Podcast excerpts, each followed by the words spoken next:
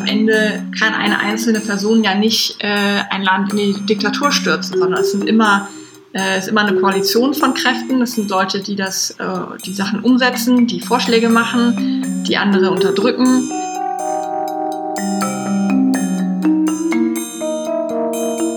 Herzlich willkommen bei einer neuen Folge des Krisenlotsens, dem Podcast der Bundeskanzler Helmut Schmidt Stiftung, in dem wir über aktuelle Krisen, aber auch über Krisenmanagement sprechen. Mein Name ist Julia Straßheim und ich habe auch heute wieder bei mir in meinem Hamburger Homeoffice Podcast Studio meine Kollegin und meine Co-Moderatorin Nina Wienkoop. Ja, und heute sind wir schon bei unserer vorletzten Folge dieser Mini-Podcast-Serie und ich freue mich, dass ihr, liebe ZuhörerInnen, wieder oder bestenfalls weiterhin dabei seid. Bei uns ist in jeder Folge des Podcasts ein anderer Krisenlotse oder eine andere Krisenlotsin zu Gast, der oder die uns besonders viel zu unserem Thema der Woche sagen kann. Und heute in Folge 9, da reden wir über Krise und Demokratie, also über Fragen wie ob Demokratie in Deutschland und weltweit eigentlich in der Krise ist, was man dagegen tun kann und wie Demokratien in Krisen und Krisenzeiten eigentlich funktionieren. Und dafür haben wir heute die Politikerin und Demokratieforscherin Anna Lührmann eingeladen. Wie auch mit allen anderen Gästen duzen wir uns auch mit Anna und ich sage Hallo, schön, dass du heute da bist. Hallo und danke für die Einladung. Ja, Anna ist Juniorprofessorin an der Universität Göteborg und war bis vor kurzem stellvertretende Leiterin des Varieties of Democracy, kurz Wiedem-Institut.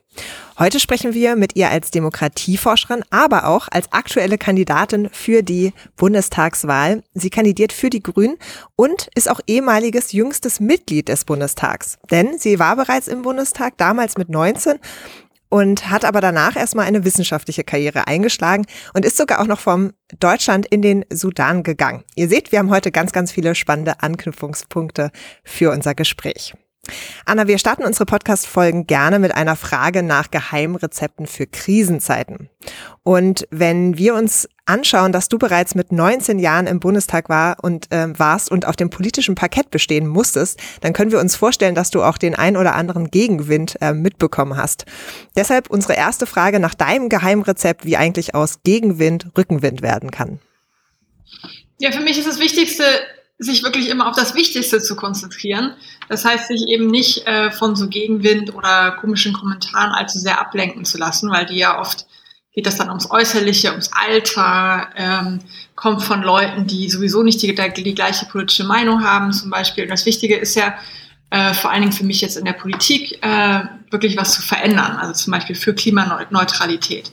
Und das heißt, ähm, äh, um das zu erreichen, versuche ich immer egal wie stressig es gerade ist oder krisenhaft es gerade ist, äh, mir ganz klare Ziele zu setzen und jeden Tag auch mehrere Stunden in meinem Alltag dafür zu reservieren, für diese Ziele zu arbeiten, statt jetzt noch die 3000. E-Mail zu beantworten und auf jeden äh, Tweet irgendwie zu reagieren. Also sozusagen die Konzentration auf das Wesentliche und sozusagen an so einer klaren Richtschnur sich an, äh, an Zielen zu orientieren, statt eben von, von einem sozusagen einer, einem Krisenstöckchen übers nächste zu springen. Das ist ein sehr, sehr schöner Leitsatz. Ähm, ich möchte noch mal ein paar Schritte zurückgehen oder sogar ein paar Jahre.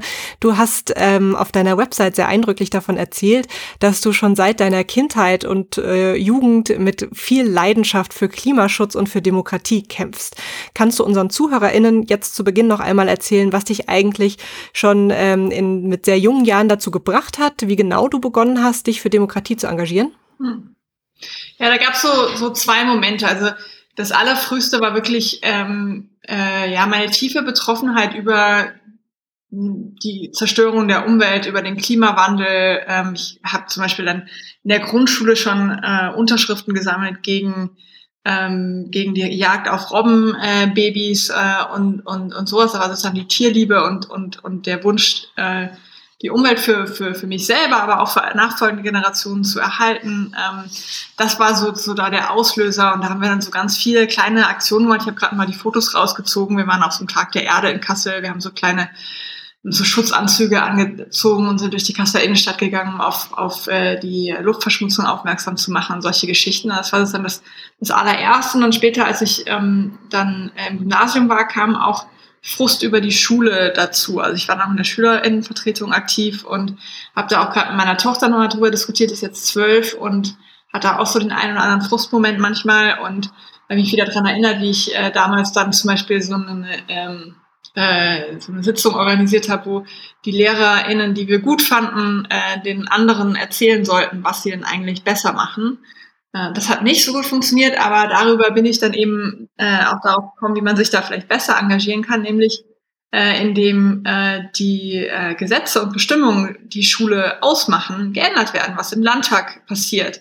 Und darüber habe ich dann Zugang zur Grünen Jugend bekommen und äh, auch relativ schnell dann auch Kontakt zu Landtagsabgeordneten zum Beispiel. Und das hat mich dann immer wieder äh, motiviert, mich da auch sehr jung mit, mit 13 nämlich im, in der Grünen Jugend bei den Grünen äh, zu engagieren, um eben sozusagen diesen, diesen Frust über Schule in was Produktives umzumünzen. Das hat ja gerade sehr eindrücklich schon erklärt, warum du ähm, dann auch bei der Grünen Jugend gelandet bist, ähm, weil viele junge Menschen engagieren sich ja eher im bürgerschaftlichen Engagement, sagen wir in Jugendvereinen oder Verbänden. Ähm, und du hast ja dann relativ schnell eben auch nicht nur die Landesebene, sondern eben auch die Bundesebene in der Politik kennengelernt und wurdest, wie wir bereits sagten, sehr früh, also jedenfalls in dem aktuellen Verständnis und wenn man so das, das Altersdurchschnitt anschaut im Bundestag, sehr früh in den Bundestag gewählt. Du bist danach in die Wissenschaft und was mich als auch Demokratieforscherin jetzt natürlich brennend interessiert ist, was hat sich dann, was hat das mit dir gemacht? Also, dass du quasi erst auch nennen wir es mal, die reale Politik kennengelernt hast und danach äh, über die Politik geforscht hast. Wie hat sich da deine Perspektive auf das Erlebte vielleicht auch verändert? Ja, das ist eine spannende Frage. Ähm, ich habe vor allen Dingen eigentlich ehrlich gesagt, das Erste, was mir dazu einfällt, dass ich vor allen Dingen Unterschiede zwischen mir und den anderen PolitikwissenschaftlerInnen festgestellt habe. Ne? Weil also vor allen Dingen so Leute, die irgendwie in so, so ähm, ich sag mal so Hardcore Rational Choice Ansätzen verhaftet sind und dann irgendwie das Gefühl haben, dass da jeder Abgeordnete vor der äh, vor einer Abstimmung sich sozusagen in so einem auf so einem abstrakten Level da irgendwie Gedanken über sowas macht oder jeder Wähler, jede Wählerin. Also das stimmt ja überhaupt nicht. Es geht ja viel auch um Emotionen und um, um, um Traditionen und solche Geschichten. Und das, das, das, sozusagen da, da ist mir viel in der Politikwissenschaft, was ich gesehen habe, sozusagen ist da nicht realitätskompatibel. Das war so das Erste, was ich festgestellt habe. Das Zweite ist natürlich, habe ich viel über, über diese ganzen, viel auch reflektiert über das, was ich gemacht habe. Ich habe aber in der Politikwissenschaft auch ein bisschen bewusst ähm, mich viel erstmal mit, mit, ähm, mit der vergleichenden Politikwissenschaft auch und mehr außerhalb Deutschlands ähm, äh, beschäftigt, weil ich auch nicht wollte, dass mein, meine Zugehörigkeit zu den Grünen zum Beispiel mich da irgendwie als Wissenschaftlerin ähm, äh, biased, also irgendwie äh, sozusagen beeinflusst. Äh, und deswegen habe ich bewusst auch promoviert über die internationale Demokratieförderung der Vereinten Nationen äh, und eigentlich bis, äh, bis auf jetzt so ganz am Ende habe ich, hab ich einiges gemacht zu äh, sozusagen populistisch oder antipluralistischen Parteien, auch der AfD. Äh, da habe ich, das war erst jetzt ganz am Schluss, aber sonst habe ich eigentlich versucht, mich aus diesem deutschen Bereich eher rauszuhalten. Von daher sozusagen ähm, war das eher so ein bisschen draußen. Hm, ich glaube, es wäre auch ganz komisch, über sich selbst zu forschen oder genau. über die Kolleginnen und Kollegen. Wir bleiben mal so ein bisschen mit unseren Fragen bei deinem Lebenslauf. Nina hat schon erwähnt, du bist ja schon mal in den Bundestag gewählt worden, dann bist du zurück ähm, in die, oder dann bist du in die Wissenschaft gegangen und jetzt ähm, jetzt möchtest du zurück in den Bundestag und kandidierst ähm, wieder für den Bundestag in diesem Jahr. Und ähm, dieses Jahr ist wahrscheinlich alles ganz anders und äh, deine Kandidatur ist auch ganz anders, ähm, nicht nur weil sich die Welt weiterentwickelt hat, sondern weil es eine Bundes Bundestagswahl mitten in einer Pandemie ist. Kannst du uns ein bisschen davon beschreiben, wie es äh, ist, in dieser Krise einen Wahlkampf zu bestreiten? Was ist beispielsweise ganz anders, als es du dir es vorgestellt hättest? Ja, also erstmal die ganze Nominierung war ja schon ganz anders. Also ich habe sozusagen äh, normalerweise jetzt vor, vor einer Nominierung äh, wäre ich jetzt durch die Ortsverbände, Kreisverbände gefahren, um mich vorzustellen. So, und das mussten wir alles, äh, mussten, mussten wir alles sein lassen. Äh, wir haben irgendwie ein paar virtuelle Treffen angeboten. Ich habe auch E-Mails geantwortet, habe mir, habe auch so ein kleines Video gemacht, damit die Leute mich kennenlernen konnten. So, äh, das, das allein war schon mal anders. Dann hatten wir eine, eine Wahlkreisversammlung wirklich äh, im, im, im Dezember und da sozusagen mitten, mitten in der Pandemie, äh, wo auch sehr wenig Leute dann nur da waren, weil wir auch sozusagen die ganzen Bestimmungen einhalten äh, äh, mussten. Und dann die virtuelle Aufstellungsversammlung im Landesverband ähm, in, äh, in Frankfurt, wo dann auch die meisten nur zu Hause vor den Bildschirmen waren. So, das alleine, das war schon mal total komisch, weil für mich ist auch, also auch einer der Gründe, warum ich jetzt gerne zurückgehe, ist auch, weil ich mich sehr wohlfühle in dieser grünen Partei. Ich habe da auch viele Freundinnen und Freunde und ich genieße auch wirklich die, die Zusammenarbeit, der, der kleine informelle Austausch. Und das, das fehlt alles äh, so ein bisschen. Und dadurch, ähm, ja, dadurch ist viel so von dem, was, was an Politik Spaß macht, nämlich dieses Zwischenmenschliche, das ist weg. Also ich habe oft das Gefühl, so im, im letzten Jahr, aber auch, auch in meiner wissenschaftlichen Arbeit sozusagen, die Arbeit ist immer noch da, aber das, was eigentlich sozusagen Spaß dran macht, da, da, davon ist viel weg. So und das ist, das finde ich schon manchmal so ein bisschen, ein bisschen anstrengend. Ich hoffe jetzt, äh, wir sind jetzt gerade dabei, natürlich Wahlkampf zu planen. Das wird auch sehr viel online sein. Ähm, äh, das ist äh, auch der Pandemie geschuldet. Und das Kernstück meines Wahlkampfs wird eine Wandertour sein. Und auf die Idee bin ich natürlich auch gekommen, weil wir jetzt alle in der Pandemie ja äh, viele Termine dann in Spaziergängen absolviert haben und ich auch sowieso leidenschaftlich gerne wandere. Und wir uns eben auch denken, dass so eine Wandertour äh, auch im August sozusagen unter Pandemiebedingungen gut stattfinden kann. Da werde ich wirklich in 14 Tagen 200 Kilometer durch den Wahlkreis laufen und versuchen unterwegs mit Menschen dann draußen halt ins Gespräch zu kommen.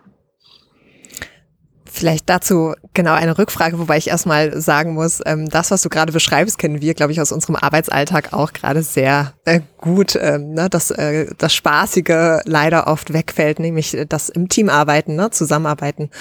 Genau. Mm, es macht natürlich auch einiges einfacher und da würde ich gerne nochmal konkreter nachfragen, weil du bist ja Direktkandidatin der Grünen im Taunus und warst mhm zumindest wahrscheinlich zu Beginn noch in Schweden. Äh, du bist mhm. heute jetzt, wenn wir es richtig verstanden haben, in Berlin. Aber so ein bisschen die Frage, du hast es gerade schon erzählt mit der, mit der Wanderung. Da bist du dann auch vor Ort lokal. Ähm, was würdest du denn sagen, wie genau lässt sich eigentlich dieses Digitale und Lokale gut verbinden? Also wann funktioniert's und wo würdest du auch sagen, da funktioniert es gar nicht? Also da fehlt was oder da kann man das nicht ersetzen? Ja, also ich glaube, für, äh, für viele so inhaltliche Abstimmungen oder Diskussionen, äh, wo es eben gerade auch, äh, wo Leute nicht nur aus einem Ort zusammenkommen, sondern zwischen mein Wahlkreis ist riesengroß, also vom einen Ende zum anderen zu fahren, selbst mit dem Auto braucht man äh, über eine Stunde, fast anderthalb, ja, so. Und ähm, da und auch sozusagen auch zum Beispiel für die Zusammenarbeit im Landesverband, das habe ich jetzt auch äh, erlebt. Wir haben auch so inhaltliche Arbeitsgruppen im Hessischen Landesverband der Grünen. Da finde ich dieses digitale Format eigentlich ehrlich gesagt ziemlich gut, äh, weil äh, äh, früher haben die dann alle irgendwie in Frankfurt oder Kassel stattgefunden. Da musste man dann für zwei Stunden Sitzung halt ewig fahren, je nachdem, wo man herkam. Das hat natürlich auch die diskriminiert, die eher ein bisschen mehr im ländlichen äh, wohnen und so. Also von daher sozusagen für so, ähm, ich glaube schon, also für einige Arten der inhaltlichen Diskussion sozusagen überregionale Art, äh, würde ich mir auch wünschen, dass so digitale Formate beibehalten werden. Oder jetzt auch in meiner, sozusagen in meiner wissenschaftlichen Arbeit hatte ich jetzt äh, neulich mal einen Tag, da habe ich eine Vorlesung gehalten, erst morgens in Trondheim in, in Norwegen, dann mittags bei uns in Göteborg an der Uni und dann abends noch in den USA in Cornell. So. Und das waren alles äh, sozusagen die, die hatten mich auch zum Teil vor der Pandemie angefragt. Gut, Göteborg war sowieso meine Lehrverpflichtung, aber die anderen beiden Termine, die hätten sonst darauf bestanden, dass man persönlich kommt, so als Visiting Scholar oder irgendwie sowas in der Art. Und das äh, konnte ich dann ohne CO2 auszustoßen, bequem von zu Hause aus machen. Und inhaltlich war für die Studierenden das genau gleich so. Also es fehlte natürlich das gemeinsame in die Kneipe gehen after, äh, dahinterher so, ne? Aber so, also deswegen, ich glaube, da kann man schon ein bisschen, ein bisschen mitnehmen. Aber wie gesagt, was wirklich fehlt, ist alles Informelle und dieses ganze jetzt gerade auch, also bei mir jetzt, ne, ich muss jetzt mit neuen Leuten, mit einem neuen Team zusammenarbeiten und so. Und normalerweise würde man dann, ähm, keine Ahnung, sich, sich einmal irgendwie lustig zusammensetzen bei Kaffee und Kuchen oder einem Bier oder wie auch immer und dann geht das irgendwie viel besser, als wenn man immer nur diese Telefonate und Zoom-Treffen hat. Also das ist, das ist wirklich blöd. Und auch so diese so Stimmung mitzukriegen, auch aus, aus der Bevölkerung, so, weil, weil sozusagen alle, alle Gespräche immer so ein bisschen abgehackt und distanziert sind. So, also das ist irgendwie, ja, das, das ist nicht so schön. Aber das, ich hoffe, da kommen wir bald raus. Hm. Stichwort, ich wollte auch nochmal zurückkommen auf die Wanderung, weil ich das wirklich, wirklich äh, toll finde. Übrigens ist Nina diejenige, die Walks and Talks in mein Leben gebracht hat. Also äh, nicht nur Zoom-Sitzungen für Besprechungen, sondern gemeinsames Spazierengehen ja. oder getrenntes Spazierengehen mit dem, mit dem Kopfhörer im Ohr ja, ja. im Park. Ähm, aber die Krise, die Pandemie ist nicht das Einzige, was anders ist in diesem Wahlkampf. Und äh, wenn du dann auch in den Bundestag gewählt werden solltest, ähm, was dann auch im Bundestag anders ist. Als du 2002 in den Bundestag gewählt wurdest, gab es die AfD noch nicht. Ähm, wenn du aber im Herbst wieder in den Bundestag kommst, dann wirst du mit an Sicherheit grenzender Wahrscheinlichkeit leider mit VertreterInnen der AfD im Plenarsaal sitzen. Ähm, Du setzt dich ja auch ein gegen rechten Hass, gegen Hetze. Ähm, wie glaubst du, wirst du als, als, als Abgeordnete damit umgehen werden, ähm, wenn du gemeinsam mit äh, RechtspopulistInnen in Arbeitsgruppen oder in Plenarsitzungen sitzt?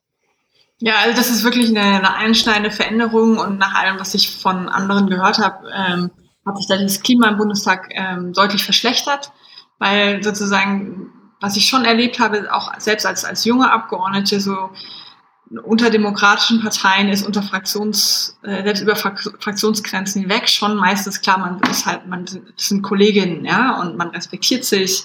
Es geht dann manchmal heiß her, so in Diskussionen oder so. Ähm, aber äh, das, das Grundverständnis ist, dass, dass auch die meisten da im Bundestag sind, bis auf wenige Ausnahmen vielleicht, weil sie wirklich halt was erreichen wollen für, für das Land. Das definieren die Leute unterschiedlich. Aber so, und das ist durch den, dadurch, dass die AfD jetzt da drin ist, halt wirklich anders, weil ähm, das wirklich eine Partei ist, äh, die ähm, eindeutig äh, äh, nicht äh, sich klar bekennt zu, zu demokratischen Grundlagen und äh, mit denen ich auf keinen Fall zusammenarbeiten möchte, egal um, um, um welche Themen es geht. Und ich glaube, die Kunst ist da im, im sozusagen Umgang, ähm, sich nicht profi provo äh, provozieren zu lassen und auch nicht über jedes Stöckchen da drüber zu springen, was die einem hinhalten, sondern vor allen Dingen im Umgang jetzt äh, im Plenarsaal, also wo es äh, Zuschauerinnen und Zuschauer gibt, glaube ich, sich wirklich darauf zu konzentrieren, äh, auf, auf die eben die zuhören und die man mit Argumenten auch erreichen kann. Ich würde jetzt meine Arbeitshypothese wäre jetzt mal, dass äh, ein AfD-Bundestagsabgeordneten man mit Argumenten kaum überzeugen äh, können wird. Ich würde mich dann versuchen, sozusagen in einer, zum Beispiel in einem Rededuell oder so, würde ich mich versuchen, mich darauf zu konzentrieren, okay, welche Argumente muss ich jetzt vorbringen und in welcher Form, nämlich möglichst ruhig und sachlich, äh, um äh, Leute, die zuhören, davon zu überzeugen, dass ich die besseren Antworten habe äh, als diese antidemokratische Partei. Ähm, ich, genau, Entschuldigung, ich, ich fand's, ich habe ich hab noch drüber nachgedacht, was du gerade gesagt hast, weil ich das total interessant finde, zu überlegen, auch zu wem man spricht. Ne? Also das ja. ist ja der Hintergrund dessen. Und ähm, das muss nicht immer direkt das Gegenüber sein, was einen vielleicht eben provozieren möchte. Bleiben vielleicht noch mal bei dem ähm, Thema, sagen wir mal Rechtspopulismus oder auch äh, allgemein Vertrauen vielleicht auch in die Politik. Denn was wir ja erleben in dieser Krisenzeit ähm, und das wird dir nicht auch unbekannt sein aus der Forschung selbst, ist ja auch eine Zunahme, also in Deutschland jetzt ganz konkret eine Zunahme von Fake News und Verschwörungsmythen, die während in der Corona-Krise ja ganz stark grassierten. Ähm, ist es denn eigentlich so, und also das ein oder andere Mal kommt uns das ja so vor, als wäre das Regieren in Krisenzeiten eine besondere Herausforderung, gerade auch äh, für Demokratien, ne? wo es oft darum geht, ein Staat muss schnell handeln oder schnell eingreifen. Ist es denn eigentlich so, gibt es einen Zusammenhang von Krisenzeiten und den Rückgang des Vertrauens in Politik oder letztlich in die Demokratie, ähm, vielleicht auch basierend auf dem, was du jetzt auch noch aus der Forschung kennst? Mhm. Ähm, und wie verändert sich dieser vielleicht auch nach einer Krise? Du hast ja auch zu Staaten geforscht, wo das vielleicht auch eine Postkrisensituation gab. Mhm. Ja, also ich würde da gerne zwischen zwei Sachen äh, unterscheiden. Also das eine ist sozusagen das, das Vertrauen, also sozusagen das Vertrauen von individuellen Menschen, die in einem Land leben. Und das zweite, was mich in meiner Forschung eigentlich fast noch mehr interessiert hat, ist die Frage, ob äh, die Qualität von demokratischen Institutionen leidet unter einer Krise. So. Und ich fange mal mit dem zweiten an. Also da habe ich auch, äh, habe ich nämlich auch eine Studie zu veröffentlicht. Äh, wir konnten klar nachweisen, dass sozusagen der, der Rückgang von Demokratie, wir nennen das Autokratisierung, dann das Gegenteil von Demokratisierung, dass das wahrscheinlicher ist, äh, wenn ähm, äh, ein, ein Notstand auf, ausgerufen wurde. Und zwar unabhängig davon, äh, ob es sich um einen Notstand handelt, jetzt wegen, wegen, ähm, wegen dem Krieg oder wegen, äh, wegen äh, Naturkatastrophen oder was auch immer so. Also das ist irgendwie klar, dass sozusagen ähm, Regierende äh, so einen Notstand ausnutzen können, um äh, eben äh, demokratische ähm, Rechte zu schleifen. Das haben wir in der Corona-Pandemie auch gesehen, äh, zum Beispiel in Ländern wie El Salvador, zum Teil vielleicht auch in Ungarn, wo äh, die, äh, diese Notstandsgesetzgebung sehr über das hinausgegangen ist, was wirklich notwendig war, um die Pandemie äh, einzugrenzen. So, also das ist sozusagen so mal der eine Punkt. Der zweite Punkt mit dem Vertrauen, der ist ein bisschen komplexer, vor allem wenn man sich jetzt zum Beispiel auch mal die Umfragedaten in Deutschland jetzt hier während der Pandemie ähm, anguckt, dann haben wir ja gesehen, dass äh, im letzten Frühjahr ähm, äh, das Vertrauen in die Regierung ja sehr stark angestiegen ist, ne? weil ich würde sagen, das hatte zwei Gründe. Zum einen, weil die ähm, die Reaktion als sehr effizient und, und, und gut irgendwie wahrgenommen worden ist von der Bevölkerung. Und das Zweite aber auch, und das finde ich total spannend, weil die Menschen gemerkt haben, dass wir irgendwie Politik brauchen. Ne? Das ist halt ein Unterschied. Also sagen, dass, dass wenn, so ein, wenn so eine Krise kommt, wir halt als Gesellschaft, als Gemeinschaft irgendwie zusammen uns überlegen müssen, wie lösen wir das jetzt? Wie, wie verändern wir unsere, unsere Konvention, unser Zusammenleben so, dass es pandemiekonform ist? Tragen wir Masken oder nicht? Halten wir Abstand oder nicht? Was für Regeln gelten für die Firmen, fürs Einkaufen und so weiter. So, und dass es dafür einen Staat braucht und dass der Staat handlungsfähig sein muss. Das hat, glaube ich, auch das Interesse in Politik äh, erhöht. Und dadurch, dass der Staat auch handlungsfähig erschienen ist in dem Moment, auch dann am Ende das Vertrauen. Aber jetzt sehen wir, dass dieser Forsch, dieser ähm, ja, Vertrauensvorschuss, kann man eigentlich fast sagen, äh, eben krass abgeschmolzen ist äh, durch äh, die ganzen Pannen der letzten Monate, durch das langsame äh, Impfen, äh, ich würde auch behaupten, dadurch, dass, dass, dass die Wirtschaft immer noch nicht ähm, genug in, äh, in die Pandemiebekämpfung einbezogen ist ähm, und, und dergleichen so. Und das, ähm, das zeigt halt sozusagen, dass wenn eine, eine Krise ähm, ja, wenn, wenn die Bevölkerung das Gefühl hat, die Krise wird eben nicht effektiv äh, adressiert, dann geht Vertrauen eben zurück und dann äh, kann das dann wiederum auch dann Einfallstor sein für eben solche antidemokratischen Kräfte wie die AfD. Hm. Ich habe gerade tausende Nachfragen. Ich weiß gar nicht, ähm, weil das ganz spannend ist, was du auch von deiner Forschung erzählst. Ich weiß gar nicht, wo ich anfangen kann. Ich fange mal mit etwas sehr Spezifischem an. Du hast nämlich gerade Ungarn nochmal hervorgehoben mhm. und ich glaube, das ist ein sehr, sehr eindrückliches Beispiel, was auch innerhalb Europas einfach sehr viele vielleicht gar nicht mal so überrascht hat, denn die Entwicklung in Ungarn hat sich ja auch seit Jahren schon äh, angedeutet und ähm, die, ähm, die Angriffe auf Demokratien in Ungarn durch Viktor Orban und seine Partei sind ja auch nicht erst seit der Pandemie etwas, was wir sehen, sondern ähm, schon seit einigen Jahren. Ich habe irgendwo mal gelesen, ähm, dass Viktor Orban sozusagen so die, die Personifizierung eines Autokraten in Europas ist. Ich weiß gar nicht, ob du dem zustimmen würdest. Ähm, aber nach dem, was wir gesehen haben, du hast Notstandsgesetz in Ungarn erwähnt, es gibt Angriffe auf die Wissenschaftsfreiheit, es gibt ähm, Angriffe auf die Unabhängigkeit der Gerichte, ähm, es geht auch um Grundrechte für einzelne Bevölkerungsgruppen, es gibt eine Verfassungsänderung, die beispielsweise nur noch heterosexuellen Paaren ähm, als, als Eltern anerkennen ähm, soll. Ähm, wie viel Gefahr für Demokratien geht eigentlich von einzelnen Personen aus, wie beispielsweise Viktor Orban? Sind das eher Strukturen oder sind das tatsächlich auch Personen, die äh, für Demokratien gefährlich werden können? Mm, ich glaube, das sind schon auch Personen, die gefährlich werden können, weil, äh, und das hat die Forschung auch in vielen Bereichen gezeigt, da habe ich auch gerade auch was zu, zu aufgeschrieben, sozusagen der alleine Umstand, dass es eine Krise gibt oder eine Unzufriedenheit mit demokratischen Kräften, davon erodiert ja die Demokratie noch nicht. Ne? Sondern es muss ein Akteur irgendwie auftreten, äh, der das ausnutzt. Und äh, das hat äh, Viktor Orban äh, sehr geschickt gemacht und ist auch mit der, mit der Flüchtlingsfrage verknüpft. Und so ähm, äh, ist so an die Macht gekommen und hat das so auch immer weiter ausgebaut. Und er muss es ja schaffen, sozusagen in, äh, in seiner Partei, in der Fidesz-Partei, Kräfte zu vereinen, die zum einen sozusagen so ein bisschen traditionell konservativ sind und eigentlich vielleicht ein bisschen demokratisch noch, äh, in, zumindest äh, in ihrem Anspruch, äh, und zum anderen äh, aber eben auch äh, ja, sozusagen sehr weit rechts stehende Leute. Also sagen, du, man, man braucht immer sozusagen eine Figur, die es schafft. Es können auch mehrere Figuren sein, aber meistens ist eine am Ende.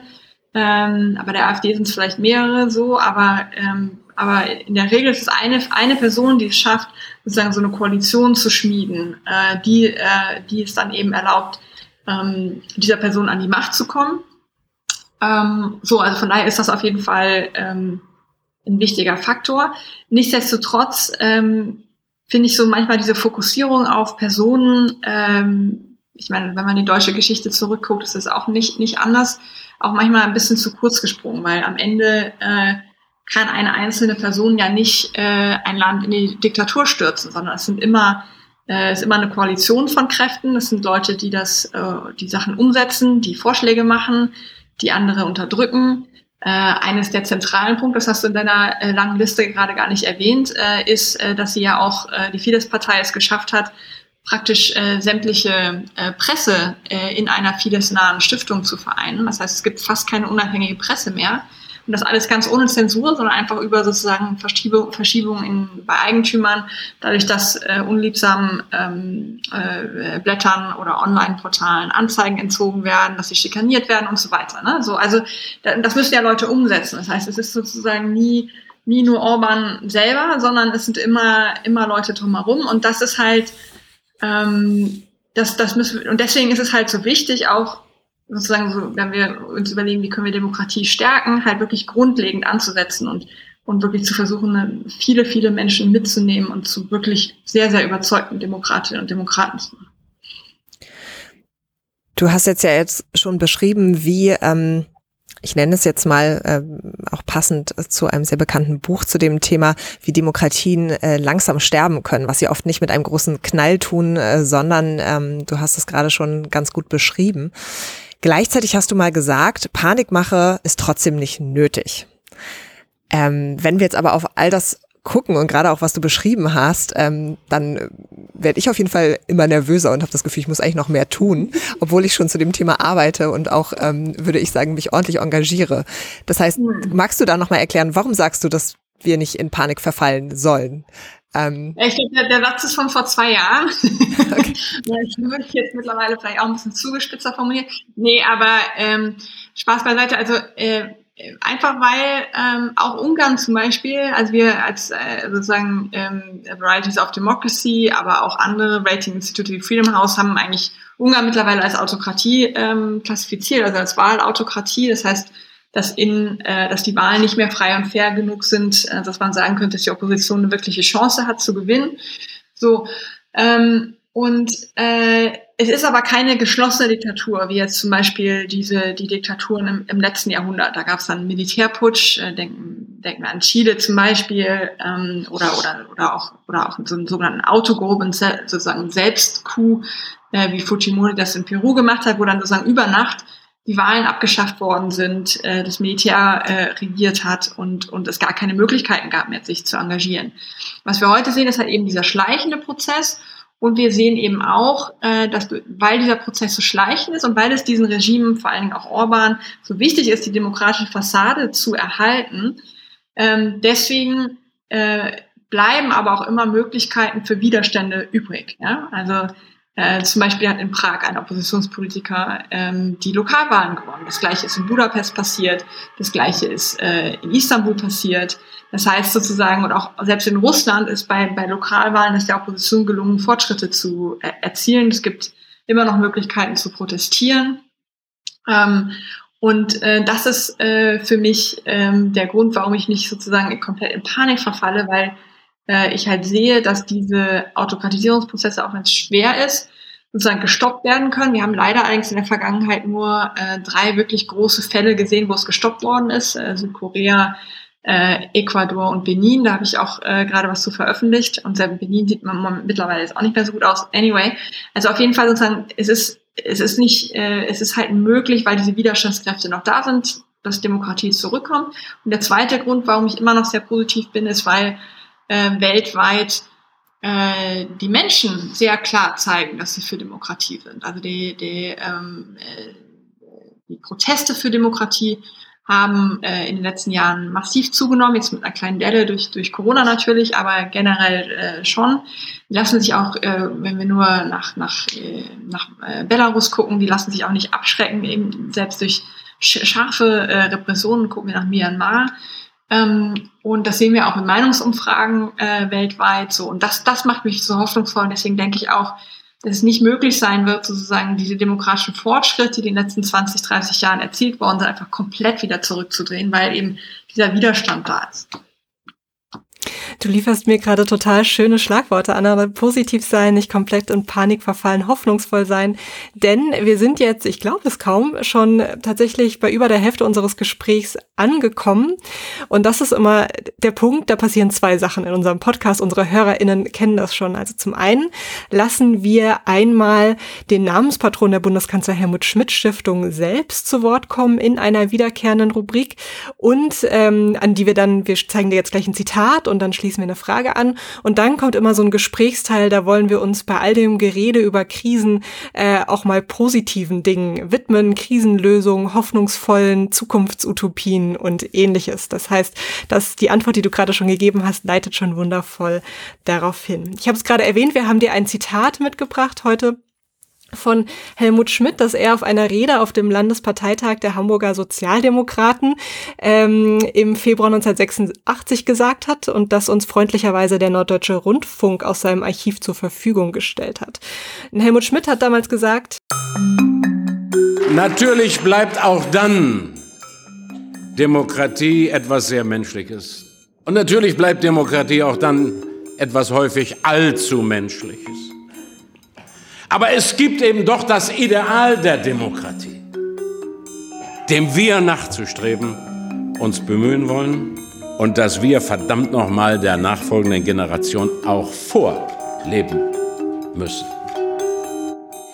Anna, du hast es ganz am Anfang schon angesprochen. Du bist neben deiner Identität als äh, Demokratin, als Politikerin, als Demokratieforscherin auch Mutter ähm, und somit auch im Privaten ein ganz klares Vorbild. Ähm, wir haben in Folge 7 unseres Podcasts mit dem YouTuber Mirko Drotschmann gesprochen und der hat uns gesagt, Kinder sind für ihn vor allem auch eine Art der Ablenkung. Ich hoffe, ich bin jetzt nicht allzu gemein und fasse sein Zitat nicht allzu kurz zusammen. Ähm, also wenn er nach einem langen Tag, an dem er sich mit vielen schwierigen Krisen und Krisenthemen befasst hat, auch abends nach Hause kommt und einfach mal wieder Mirko ist und abschalten kann und was anderes ist. Ähm, ich wollte dir noch eine Frage in eine andere Richtung stellen, nämlich wie du eigentlich auch ähm, auf dieser sehr persönlichen Ebene als Mutter Ideale der Demokratie lebst. Äh, spielt es eine Rolle? Ähm, sprichst du mit deinem Kind über Demokratie? Ähm, sprichst du auch über deine Sorgen? Ähm, und äh, sprichst du darüber, welche, welche Bedeutung Demokratie für unser Leben hat? Ja, klar, also da sprechen wir drüber zu, schon alleine, weil, weil wir ja gerade viel Homeschooling machen und diese, diese Inhalte da natürlich äh, eine Rolle spielen. Also Geschichte und Politikunterricht, dafür bin ich natürlich hier zuständig. Ähm, oh äh, also, ist das sozusagen äh, abgedeckt. Ansonsten versuche ich eigentlich eher, ehrlich gesagt, ähm, da meine Tochter meine Tochter sein zu lassen. Und äh, sie hat selber vor, vor ein paar Jahren ähm, mich mal gefragt, ob ich mit ihr zu einer Fridays for Future Demo gehen kann in, in, in Göteborg. Das habe ich dann auch, äh, auch sehr gerne gemacht natürlich und habe da auch, das war auch einer der, der Punkte, die mich dann bewegt hat, zu sagen, ich, was, ich will eigentlich wieder zurück in die Politik und selber was machen, jetzt richtig aktiv äh, gegen den Klimawandel, ähm, weil, weil wir einfach, da müssen wir jetzt vorankommen in den nächsten Jahren. Das ist einfach äh, ein riesen, ein riesen Problem. Ähm, ja, aber ansonsten äh, versuche ich sie da eigentlich eher äh, sie selbst sein zu lassen. Gerade was du erzählt hast, dass du schon den Unterricht zu Hause übernimmst, ähm, das werden sicher die ein oder der andere Zuhörerin hier auch kennen. Ähm, das ist ja Herausforderung gerade auch absolut genug. Wie Julia schon angekündigt hat, wir haben ganz viel über Herausforderungen gesprochen, über die Krisen der Demokratie, über Regieren in Krisenzeiten und wollen jetzt ein bisschen mehr in Richtung Lösung sprechen. Und wir haben über ein Thema gesprochen, ähm, nämlich über Vertrauen in die Politik. Und ähm, die zwei aus meiner Sicht gängigsten ähm, Antworten darauf, die diskutiert werden, ist mehr Transparenz, aber auch mehr Bürgerinnenbeteiligung. Was aus meiner Sicht oft ein bisschen weniger diskutiert wird, ist das Thema Repräsentation. Also inwiefern in mhm. unserer repräsentativen Demokratie wir eigentlich alle als Bevölkerung so abgebildet sind. Und äh, du hast das Thema, glaube ich, oft äh, gehört und mitbekommen, wo es immer wieder darum ging. Ne? Du warst sehr jung in dem Bundestag und das wurde sicher das eine oder andere Mal äh, betont. Und dass du eben eine Ausnahme bist, ne? Dass du als junge Frau damals mhm. eine Ausnahme warst vor allem. Und ähm, du hattest bist dann ja auch aus dem Bundestag rausgegangen, weil du auch gesagt hast, du möchtest keine Berufspolitikerin werden. Auch da bist du eine Ausnahme, wenn man auf den Bundestag schaut. Und ich frage mich, wie kann das eigentlich, also wie kann das werden, dass du, Anna, keine Ausnahme mehr bist, sondern dass äh, wir immer mehr in den Bundestag bekommen, die vielleicht vorher nicht im Bundestag waren oder auch andersrum viele, die ähm, Politik als Beruf haben, vielleicht wieder aus dem Bundestag auch rausbekommen? Mhm. Ja, das sind zwei auch sehr unterschiedliche Fragen. Ne? Ähm, also fangen wir mal mit der ersten an, nämlich wie wir die Leute da reinbekommen. Und ähm, also erstmal finde ich das ein ganz wichtiges Ziel. Ich habe auch, auch damals immer gesagt, für mich sollte der Bundestag ein Spiegelbild der Gesellschaft sein. Und das heißt eben junge Menschen, alte Menschen. Das heißt aber vor allen Dingen auch, und da müssen wir, finde ich, viel mehr darauf gucken, Menschen mit ganz unterschiedlichen Bildungs- und Erwerbsbiografien. So, ne? Also das, ähm, das äh, und das hat sich wirklich deutlich. Da hat also in allen anderen Bereichen gab es eine Verbesserung. Also ich glaube, der Bundestag ist, ist jünger geworden. Beim Thema ähm, Frauen gab es eine Verschlechterung jetzt in dieser Wahlperiode, aber der Trend insgesamt ähm, zeigt ja auch eher in die richtige Richtung. Äh, auch bei Menschen mit Migrationshintergrund geht es auch in die richtige Richtung, wenn auch ein bisschen zu langsam oder nicht nur ein bisschen, sondern sehr zu langsam. Aber äh, bei dem Thema eben sozusagen äh, vor allen Dingen auch Menschen mit, mit weniger Bildung, äh, Menschen, die vielleicht in, in ungelernten Berufen gearbeitet haben vorher oder so, da geht's absolut in die falsche Richtung. Und das das führt natürlich dazu, dass, dass, dass so eine, so eine sozusagen so die, diese Wahrnehmung der Bundestags irgendwie hier abgehoben, ähm, dass das äh, irgendwie zu äh, zunimmt. So und ich glaube, dafür ist halt natürlich ähm, der, also der Grund äh, liegt da natürlich darin, dass solche Menschen auch weniger in Parteien aktiv sind. So und die Parteien nun mal diese Rekrutierungsfunktion hier haben, was ich auch richtig finde, weil äh, in Parteien sich auch ein bisschen zeigt, dann ob Leute sozusagen das Zeug dafür haben, äh, sich da äh, im, in einem Parlament äh, konstruktiv einzubringen. Also ob sie es schaffen, zum Beispiel Mehrheiten zu organisieren, Anträge zu formulieren, äh, im, im Lichte der Öffentlichkeit zu bestehen und solche Geschichten. Ja, so und ähm, nur ich glaube, Parteien sind eben stärker gefordert äh, und da will ich auch bei den Grünen meinen, meinen Beitrag zu leisten, äh, eben auf Leute zuzugehen, die sich vielleicht ein bisschen abgeschreckt sind von den aktuellen Strukturen in Parteien, die vielleicht ähm, ja auch diese sozusagen viele, also gerade jetzt, wenn, wenn Leute mir so begegnen, sozusagen als, als, oh ja, die Juniorprofessorin und so, dann sagen sie immer, ja, ach, genau, du, die mit der hohen Bildung, so, ne? Also sozusagen da wirklich zu versuchen, auch durch, zum Beispiel dadurch, dass ich äh, versuche, eine, eine klare Sprache zu benutzen, ohne, ohne allzu viele Fachwörter und so ein Zeug, halt da ins Gespräch zu kommen. Zum Beispiel die Kreisvorsitzende von meinem Kreisverband ist eine Handwerkerin, so. Und ich finde das total super und die bringt total tolle Perspektiven rein. Äh, und solche Leute brauchen wir halt viel mehr äh, in, den, in den Parteien und dann, dann später auch in den Parlamenten. So. Und das ist so das eine. Ähm, und das zweite dann hinterher mit dem, mit dem Rausgehen, das habe ich ja selber auch erlebt. Sozusagen diese Berufsqualifikationen, die man als Bundestagsabgeordnete sammelt, sind halt sehr unique und auch gar nicht unmittelbar auf dem Arbeitsmarkt verwertbar. So, weil was, was ist sozusagen, was kann ein Bundestagsabgeordneter? Nämlich, äh, der kann äh, meiner Meinung nach schon sehr viel, nämlich äh, ein Team, äh, ein Team äh, führen äh, von einigen Leuten, ähm, äh, programmatisch arbeiten, analytisch arbeiten, diese ganzen Sachen, also schon, aber es ist sozusagen erstmal für Leute, die Leute einstellen, erstmal so ein bisschen, sieht es erstmal ein bisschen komisch aus so. Und ähm, deswegen ist es, glaube ich, wichtig, sozusagen da auch ähm, ja, auch, auch Leuten ein bisschen zu helfen, vielleicht auch außerhalb von jetzt irgendwie politiknahen Bereichen wie Lobbyismus, eben dann äh, Möglichkeiten zu finden. Ja, Anna, das waren zwei ähm, total schöne Aufrufe, wie ich finde. Ne? Also einmal zum parteipolitischen Engagement, auch als äh, Lösung für Krisen in unserer Demokratie, aber auch, das höre ich da auch so ein bisschen raus, ein Aufruf an ParteipolitikerInnen, äh, auch auf Leute zuzugehen, ihnen die Hürden für dieses Engagement auch zu nehmen und die Ängste. Ähm, du hast dich ja auch in deiner Forschung mit der Frage beschäftigt, wie man Demokratien eigentlich am besten krisenresilient machen kann und gegen ihre Feinde von rechts oder nennt es gegen illiberale Kräfte verteidigen kann. Und ähm, ich habe, ich glaube, du sagst sowas wie, es gibt da kein Patentrezept, es gibt keinen einzigen Weg, keinen Königsweg, sondern es braucht ganz viele verschiedene Strategien. Magst du uns mal einige nennen, die du als besonders wirksam erachtest? Also das aller, allererste ist erstmal politische Bildung. So, das ist, ähm, da machen wir in Deutschland im Vergleich zu anderen Ländern relativ viel, aber es kann immer noch deutlich mehr passieren und vor allen Dingen auch wirklich eben mit dem mit dem Blick auf ein bisschen so eine andere Zielgruppe, nämlich auf die Zielgruppe von den Menschen, die ähm, die äh, zum Beispiel sich vorstellen könnten, die AfD zu wählen, das vielleicht aber gerade auch noch nicht machen. Ne? So, also das finde ich muss, da muss, das muss man klarer so zuschneiden, äh, dass man sozusagen nicht äh, nicht mit den Leuten redet, die eh schon äh, für Demokratie sind, sondern versucht Argumente zu finden ähm, und auch vor allen Dingen auch Möglichkeiten, die vor allen Dingen online zu erreichen, über, über Social Media, über YouTube und so weiter. Äh, halt solche Leute, die, ähm, die halt vielleicht äh, ein Ticken konservativer sind, die aber noch, mit denen man aber noch reden kann. Also ich glaube, sozusagen, es ist, für, für, es, ist ähm, äh, es, es bringt nicht viel, sozusagen jemand, der gefestigt in radikal rechten Strukturen drin sitzt. Da gibt es so AussteigerInnen-Programme, das ist sicherlich auch wichtig, aber das ist nicht politische Bildung, sondern so, aber da muss mehr passieren. Das ist Nummer eins.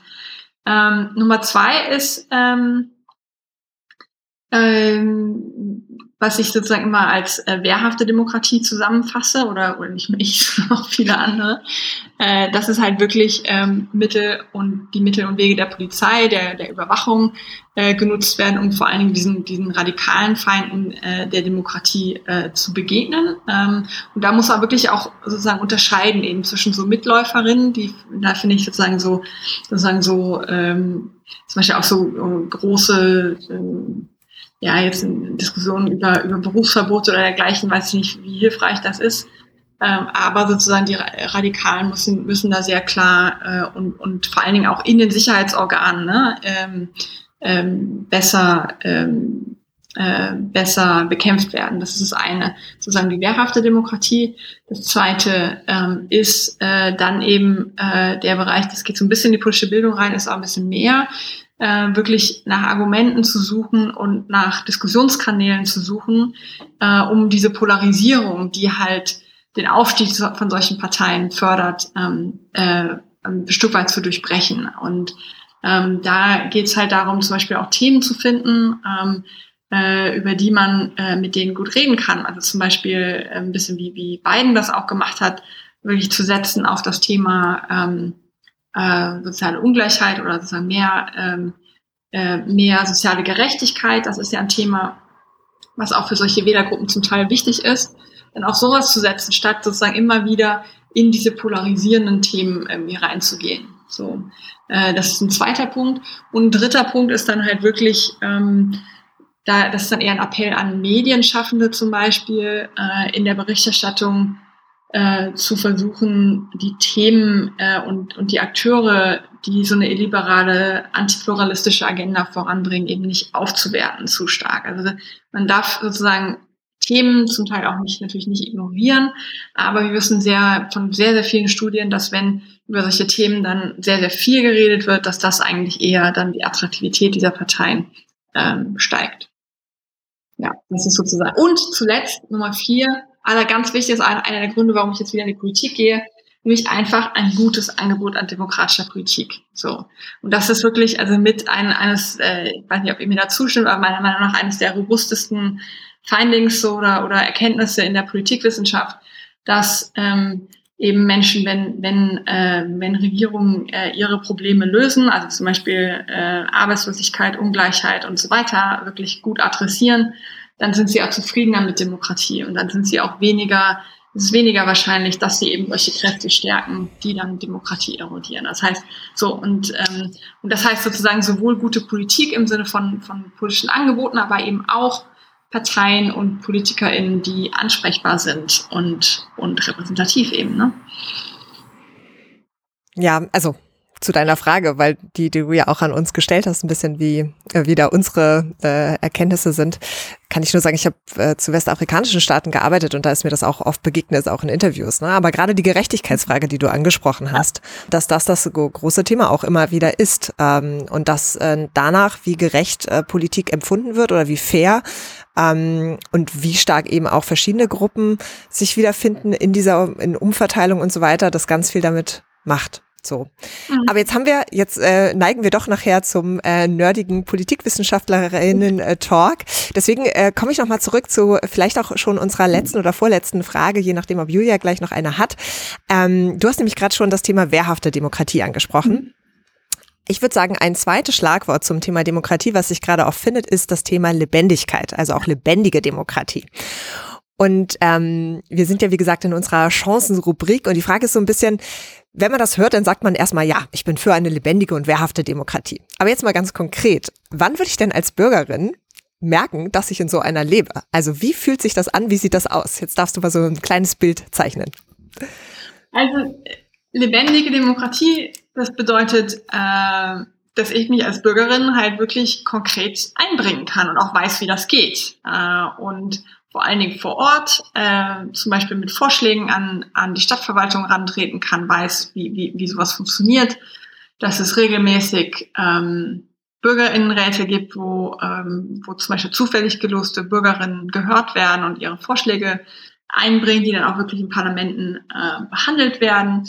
Äh, dass es eine Presselandschaft gibt, äh, die äh, ausgewogen und interessant äh, über diese ganzen Sachen äh, berichtet, ähm, dass ich zwischen Parteien auswählen kann, äh, wo Politikerinnen sich alle an Transparenzstandards halten, äh, an ethische Standards halten und äh, ansprechbar sind und ja, man das Gefühl hat, ja, die vertreten mich dann da auch so. Also das würde ich sagen, ist eine lebendige Demokratie für mich.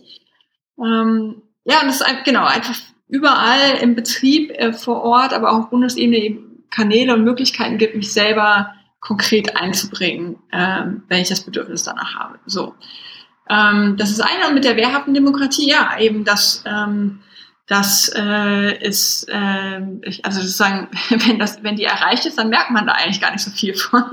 So ein bisschen wie mit Sicherheit, ne? wenn man in einer sicheren Gesellschaft lebt, dann, dann merkt man ja auch nicht, ne? So, ähm, äh, aber ja, dass es eben eine Demokratie ist, äh, wo, äh, äh, wo keine Partei, die nicht eindeutig für Demokratie ist, im Bundestag zum Beispiel sitzt. Also das ist für mich schon eine wehrhafte Demokratie, die das geschafft hat.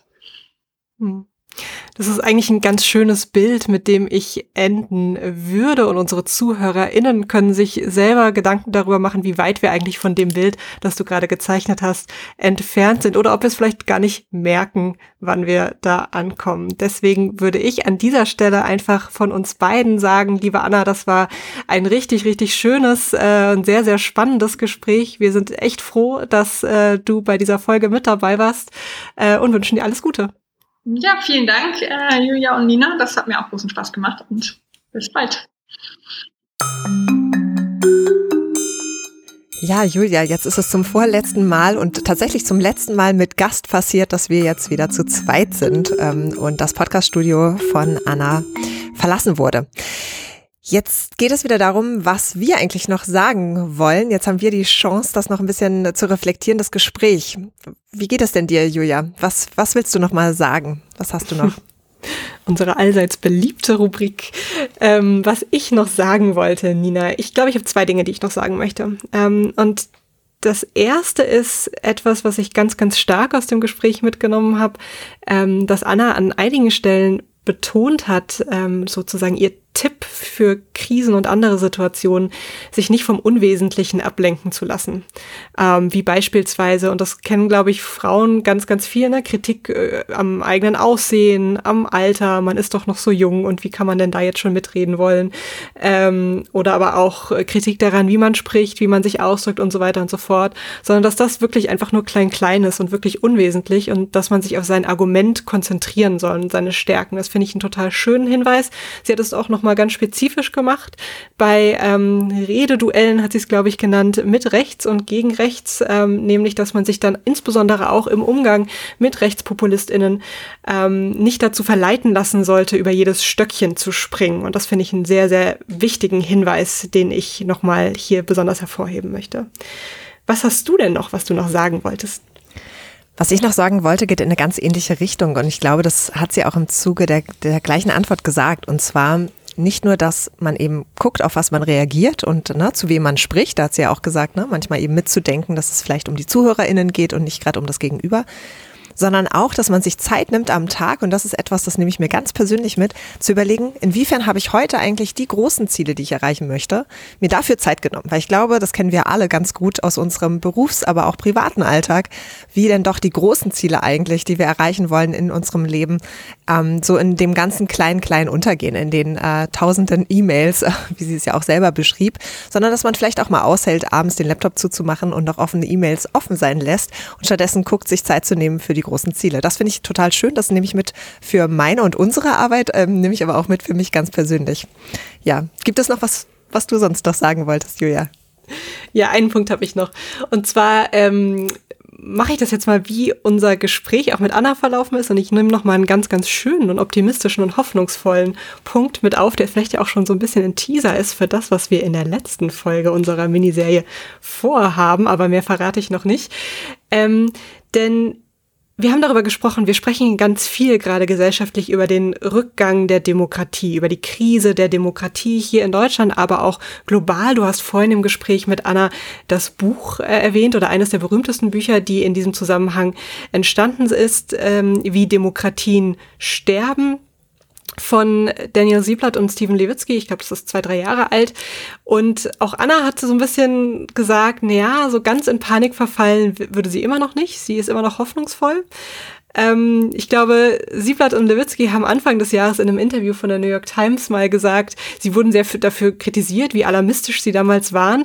Sie finden, sie waren nicht alarmistisch genug oder sie waren nicht schwarzseherisch genug.